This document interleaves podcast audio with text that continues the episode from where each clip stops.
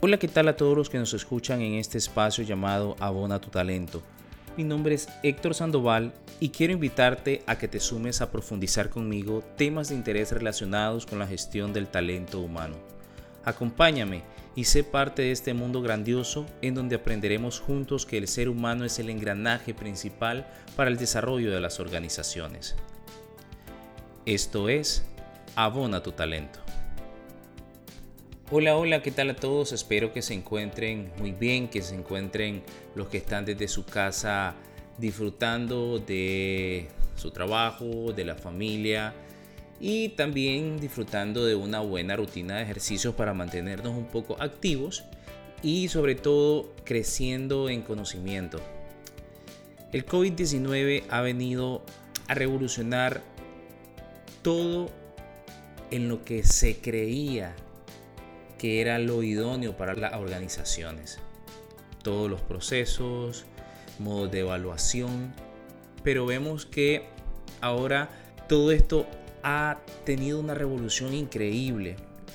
¿Por qué? El mundo actualmente está inmerso en tiempos complicados a nivel mundial. ¿Verdad? Y eso lo hemos visto en las innumerables noticias acerca de cómo esta pandemia ha venido a crear caos en la economía, en las organizaciones y sobre todo en las familias eh, a nivel mundial. Las organizaciones experimentan en su día a día incertidumbre, preocupación y desorientación con las acciones a tomar para paliar el COVID-19 que está afectando en gran medida, como lo había dicho, a la economía a nivel mundial. Esto sin duda eh, causará o está causando en muchos casos en las empresas o en los colaboradores un impacto en sus vidas. Y ojo con esto, pero dependerá de cómo afrontas la situación si este impacto se convertirá en positivo o negativo. Hemos venido hablando de cómo la, transformación digital también se convertirá en una herramienta poderosa y esto lo hemos venido escuchando desde tiempo atrás, 5 o 10 años atrás, pero eh, creo que eso se ha convertido en una realidad inmediata a la que las organizaciones todavía no estaban preparadas. Para darles un ejemplo, la compañía BufferUp eh, se fundó y, se, y prosperó como empresa sin una oficina física, al no poder costear rentas, mobiliario y ese tipo de cosas. Y el día de hoy es una de las empresas de mayor éxito, ¿verdad? A nivel de Estados Unidos. Entonces, mi pregunta sería, ¿están las organizaciones preparadas para el cambio que tocó a la puerta? El COVID-19 se acomodó, entró y dijo me voy a quedar un largo tiempo. Entonces, ¿cómo las organizaciones nos estamos preparando para esto? ¿Cómo los colaboradores se están preparando para paliar o para vivir con, con esta realidad, con el teletrabajo? El día de hoy quiero tocar en este episodio que el COVID-19 ha venido a cambiar el mercado laboral tal y como lo conocemos. Y es por eso que el episodio de hoy se llama El antes y después del COVID-19 en las organizaciones. Todas aquellas cosas que antes hacíamos y que ahora han tenido una cierta revolución y han tenido una y se han quedado sobre todo con la incertidumbre de decir qué pasará después. Ok, empecemos. La primera yo la llamo Yo confío en ti, la nueva cultura organizacional. En este punto me refiero al famoso teletrabajo, que está inundando las organizaciones de forma inesperada, dando a conocer que el futuro es ahora y que no se tienen las herramientas necesarias para afrontarlo. Aunque, aunque existan muchas plataformas en donde se puede trabajar a bajo costo e inclusive de forma gratuita con ciertas restricciones, claro, porque algunas de estas apps eh, te dan las limitaciones si es de forma gratuita. Ejemplo de ello tenemos el Teams de Microsoft, tenemos Zoom, Skype y Slack. Aquí también en esto del yo confío en ti de parte de la empresa hacia los colaboradores tenemos la organización del tiempo. Yo como empresa estoy brindando toda la confianza en vos colaborador que vas a organizar tu tiempo, que vas a planificarte y que vas a cumplir con lo requerido desde tu casa. Y esto no es cosa fácil, no es cosa sencilla, porque déjenme decirle que inciden muchos factores, factores externos como ruidos, aunque tengas una oficina aparte o un espacio adecuado para estar con esto del teletrabajo, pero hay muchas personas que actualmente no cuestan con estas instalaciones, entonces lo tienen que hacer desde el comedor de su casa, desde la sala de su casa, desde el cuarto de su casa, y aunque muchos en las redes sociales han implementado cosas bastante innovadoras como letreros diciendo de que no molestar a mamá o no molestar a papá, los niños siempre van a ser niños y siempre van a querer un poco de atención. Entonces, Cubrir todas estas necesidades va a requerir un alto nivel de confianza y un alto nivel de organización y responsabilidad de tu parte como colaborador para cumplir con todas las exigencias y todos los objetivos que desea la empresa de tu trabajo. Así que antes nos enfocábamos en algo bastante tangible, ver tu trabajo, ver que llegabas temprano, ver que llegabas eh, en tiempo, ver que entregabas tus cosas o tus obligaciones en tiempo y forma y ahora la empresa va a tener la responsabilidad de confiar en vos y ver si tus resultados son viables conforme lo que se anda buscando. Lo segundo sería la flexibilidad laboral, algo también que actualmente eh, las empresas no miraban como bueno por el hecho de que eh, no tenemos que ser tan flexibles y sabemos que tenés obligaciones determinadas como colaborador. Y creo que una frase, esto de la flexibilidad laboral, una frase que hasta el momento ha sido tomada con el presentismo, manejo del tiempo, autonomía disfrazada, carga laboral y que en la actualidad se ha convertido en algo determinante para la realización de las funciones mediante el teletrabajo donde como decía en el punto anterior, la confianza debe ser parte de la organización y el colaborador y entre el colaborador y la empresa y esto va a ser una negociación bilateral. Por otra parte, debemos dejar en claro que la línea entre trabajo y vida privada queda nula, casi inexistente, porque antes de vivir esta situación sanitaria teníamos la concepción que saliendo de la casa al trabajo todo problema quedaba en la entrada de la puerta del edificio o viceversa. Entrando a tu casa todos los problemas del trabajo quedaban en tu casa. Eso se terminó. ¿Por qué? Porque ahora desde el teletrabajo estás transformando esa situación que para algunos puede ser ventajosa y para otros puede generar estrés. Ustedes me dirán por qué para algunos ventajosa y por qué para otros puede generar estrés. Bueno, para algunos va a ser ventajosa porque van a estar teniendo una mayor relación con su familia si antes no la tenían por cuestiones de tiempo y trabajo, pues ahora sí va a haber una mayor relación.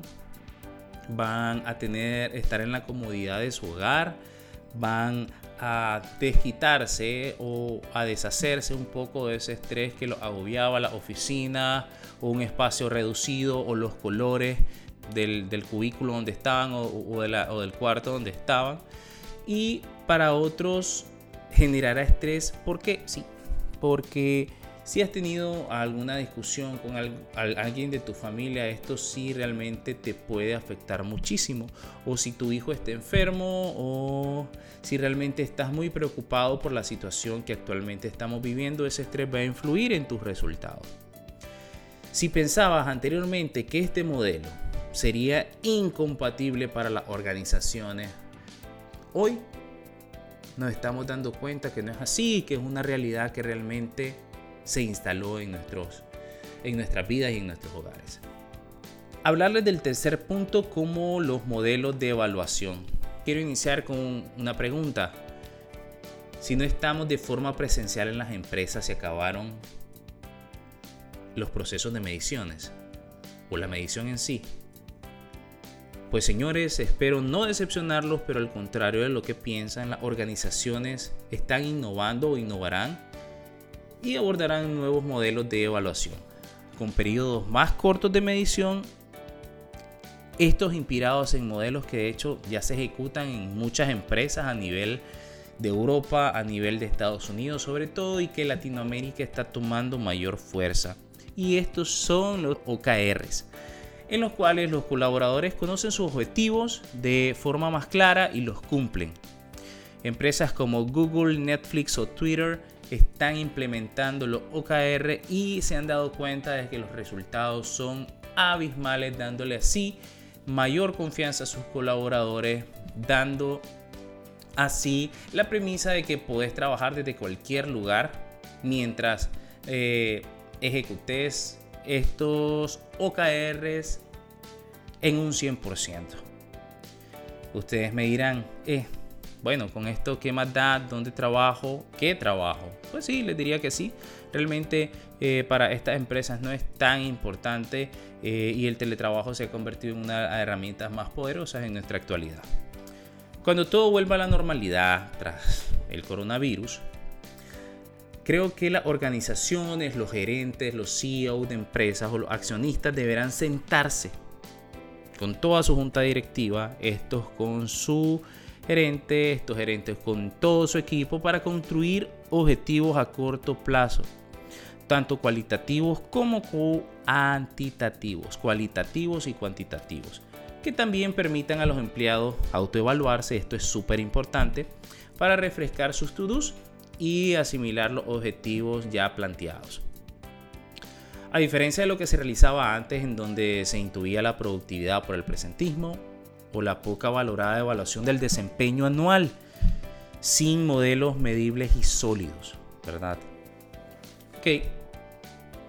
Reconocimiento continuo y eficaz.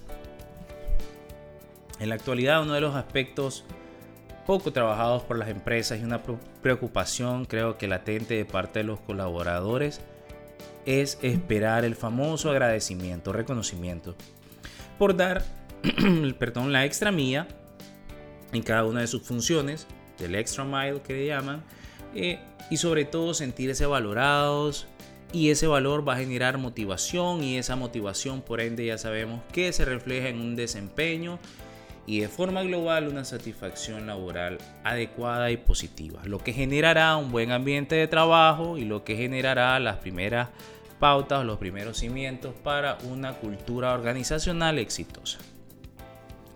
Creo que con el teletrabajo eh, implementando los OKR, este tema se convertirá del reconocimiento en un trago menos amargo para las organizaciones y algo más factible para los colaboradores, porque basarán el mismo en base a los resultados que estos obtengan y que realizan en base a su trabajo sin importar dónde trabajan, como ya decían, o con quién trabajan, e inclusive el tiempo que trabajan. Y esto es algún factor muy importante, porque para los OKR lo importante es definir los objetivos a lograr. Y muchas empresas ya están trabajando o están enfocados en el hecho de que no importa en qué horario trabajes, con tal de que eh, ejecutes tu objetivo al 100%.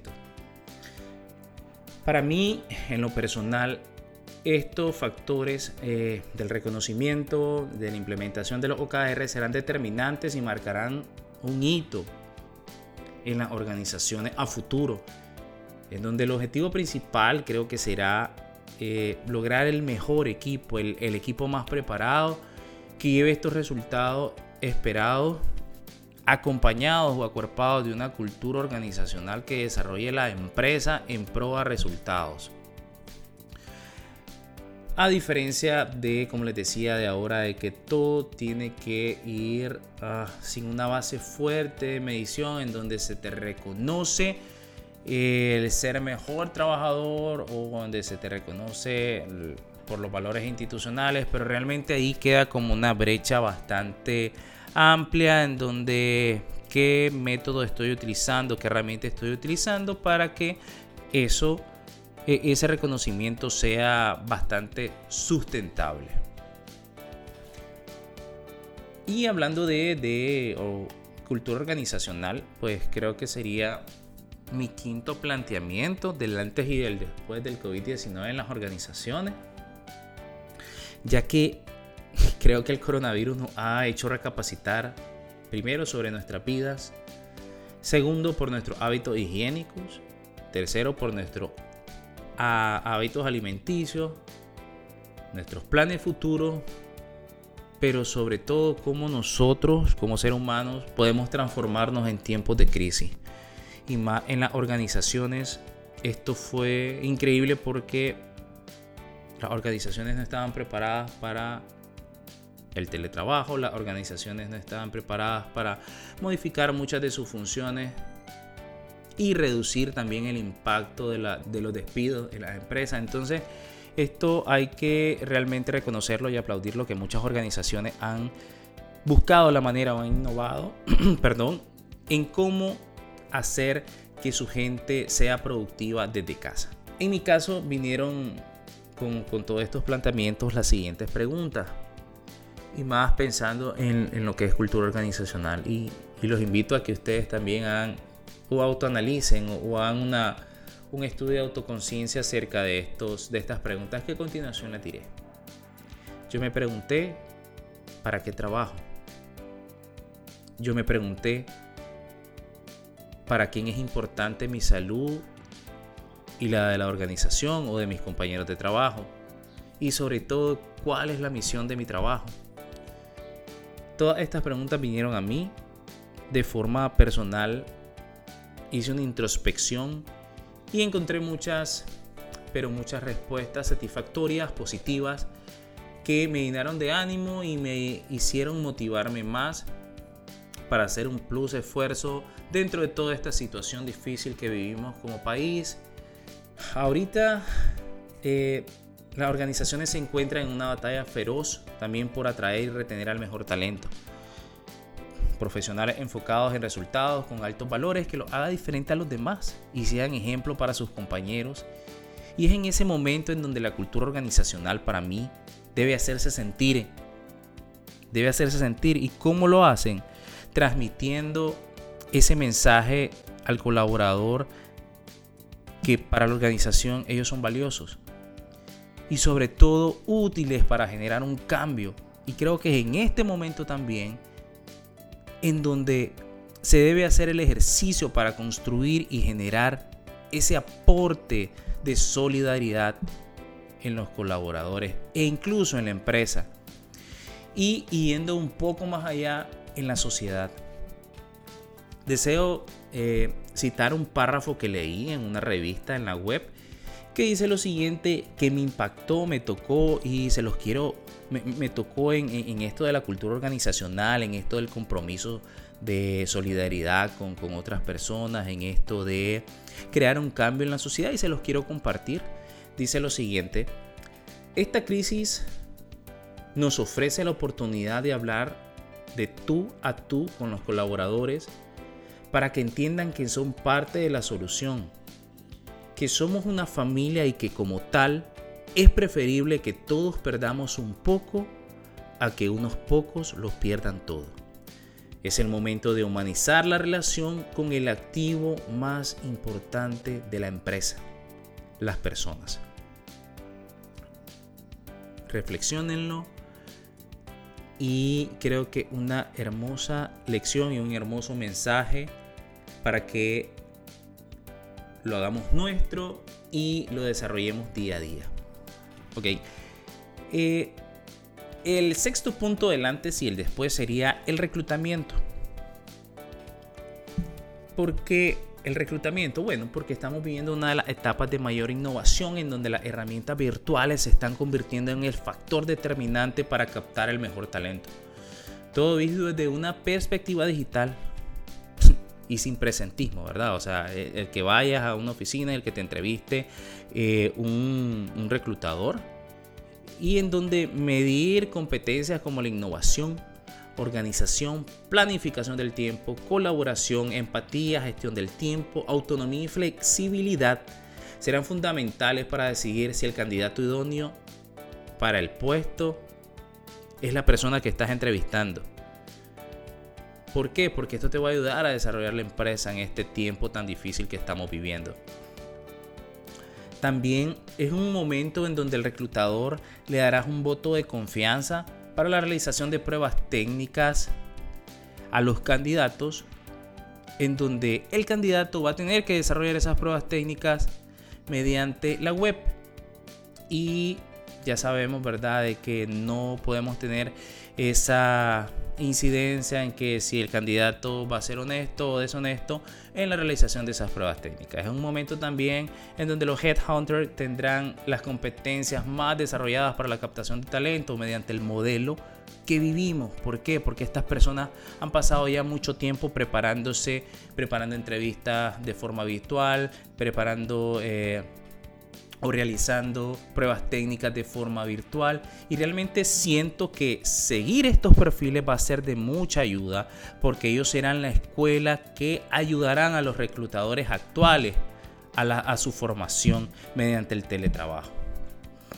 La verdad quiero decirles que me siento muy contento que también profesionales estén brindando su tiempo y experiencia en ayudar a aquellas personas que se encuentran con cierto grado de preocupación e incertidumbre mediante la realización de webinar. He visto muchos profesionales y esto es de aplaudir realmente, en donde están brindando cursos gratuitos, coaching, charlas psicológicas a personas que no saben qué esperar durante esta etapa de su vida o inclusive después, porque hay muchas preguntas después del COVID-19 en las organizaciones. Y es en estos momentos donde también se debe de fluir en, o, o debe existir en las organizaciones ese pequeño reconocimiento de qué persona es fundamental y quién persona no lo es. Quién tiene los valores necesarios de la empresa o principios de la empresa, quién los tiene presentes y quién desea apoyar a la empresa hacia el futuro. Es donde es un momento bastante importante, como les decía, para las organizaciones, es bastante información y es un proceso también de progreso a futuro, en donde a partir de este momento se van a desarrollar estrategias que antes podían parecer descabelladas, de que no tenían sentido y que hoy tienen todo el sentido posible con la revolución de la tecnología. Es hoy donde todas las aplicaciones que antes parecían una pérdida de tiempo también se convierten en piezas fundamentales o en herramientas esenciales para el trabajo desde casa y la medición de resultados. Y para terminar, pues lo voy a dejar con esta incógnita también para que, o no con esta incógnita, sino con esta pregunta que para mí sí en lo personal es, una incógnita porque ¿qué pasará en las organizaciones y sus métodos de trabajo después del COVID-19 y el teletrabajo? ¿Qué va a pasar? O sea, ya va a haber una forma de si existe algún desastre natural o si existe alguna huelga de transporte o si existe alguna situación crítica en el país, las personas o las empresas estén preparadas para decir no se preocupen, no paralizamos nada, vamos a trabajar desde casa. Y también la siguiente pregunta en donde, ¿qué pasa con el personal operativo dentro de, esta, de este mundo cibernético o de, de este mundo de la web en donde ellos no aplican? ¿Qué pasa con estas personas? Esto lo voy a estar tocando también en otro podcast Espero que toda esta información les haya o les, sirva muchísimo. Recuerden que son mm, puntos de vista que, tengo de cómo, cómo estamos ahora y cómo siento que vamos a hacer a futuro. Eh, estoy realmente muy emocionado de que las organizaciones no se hayan quedado estancadas y que hayan innovado un montón. Eso es bastante increíble y sobre todo decirles, darle un mensaje de ánimo a todas aquellas personas que se encuentran en situaciones difíciles con respecto a esta pandemia, que ánimos, que después de, la oscuridad hay un rayo de sol y eso significa de que eh, todo volverá nuevamente a una realidad. Y aunque esta realidad se transforme, creo que nos va a dejar muchas experiencias en las que vamos a crecer enormemente como personas y como profesional. No se olviden de compartirlo, estamos en las redes sociales como Abona tu Talento y en LinkedIn como Héctor C. Sandoval. Esto fue Abona tu Talento, chao chao, hasta la próxima.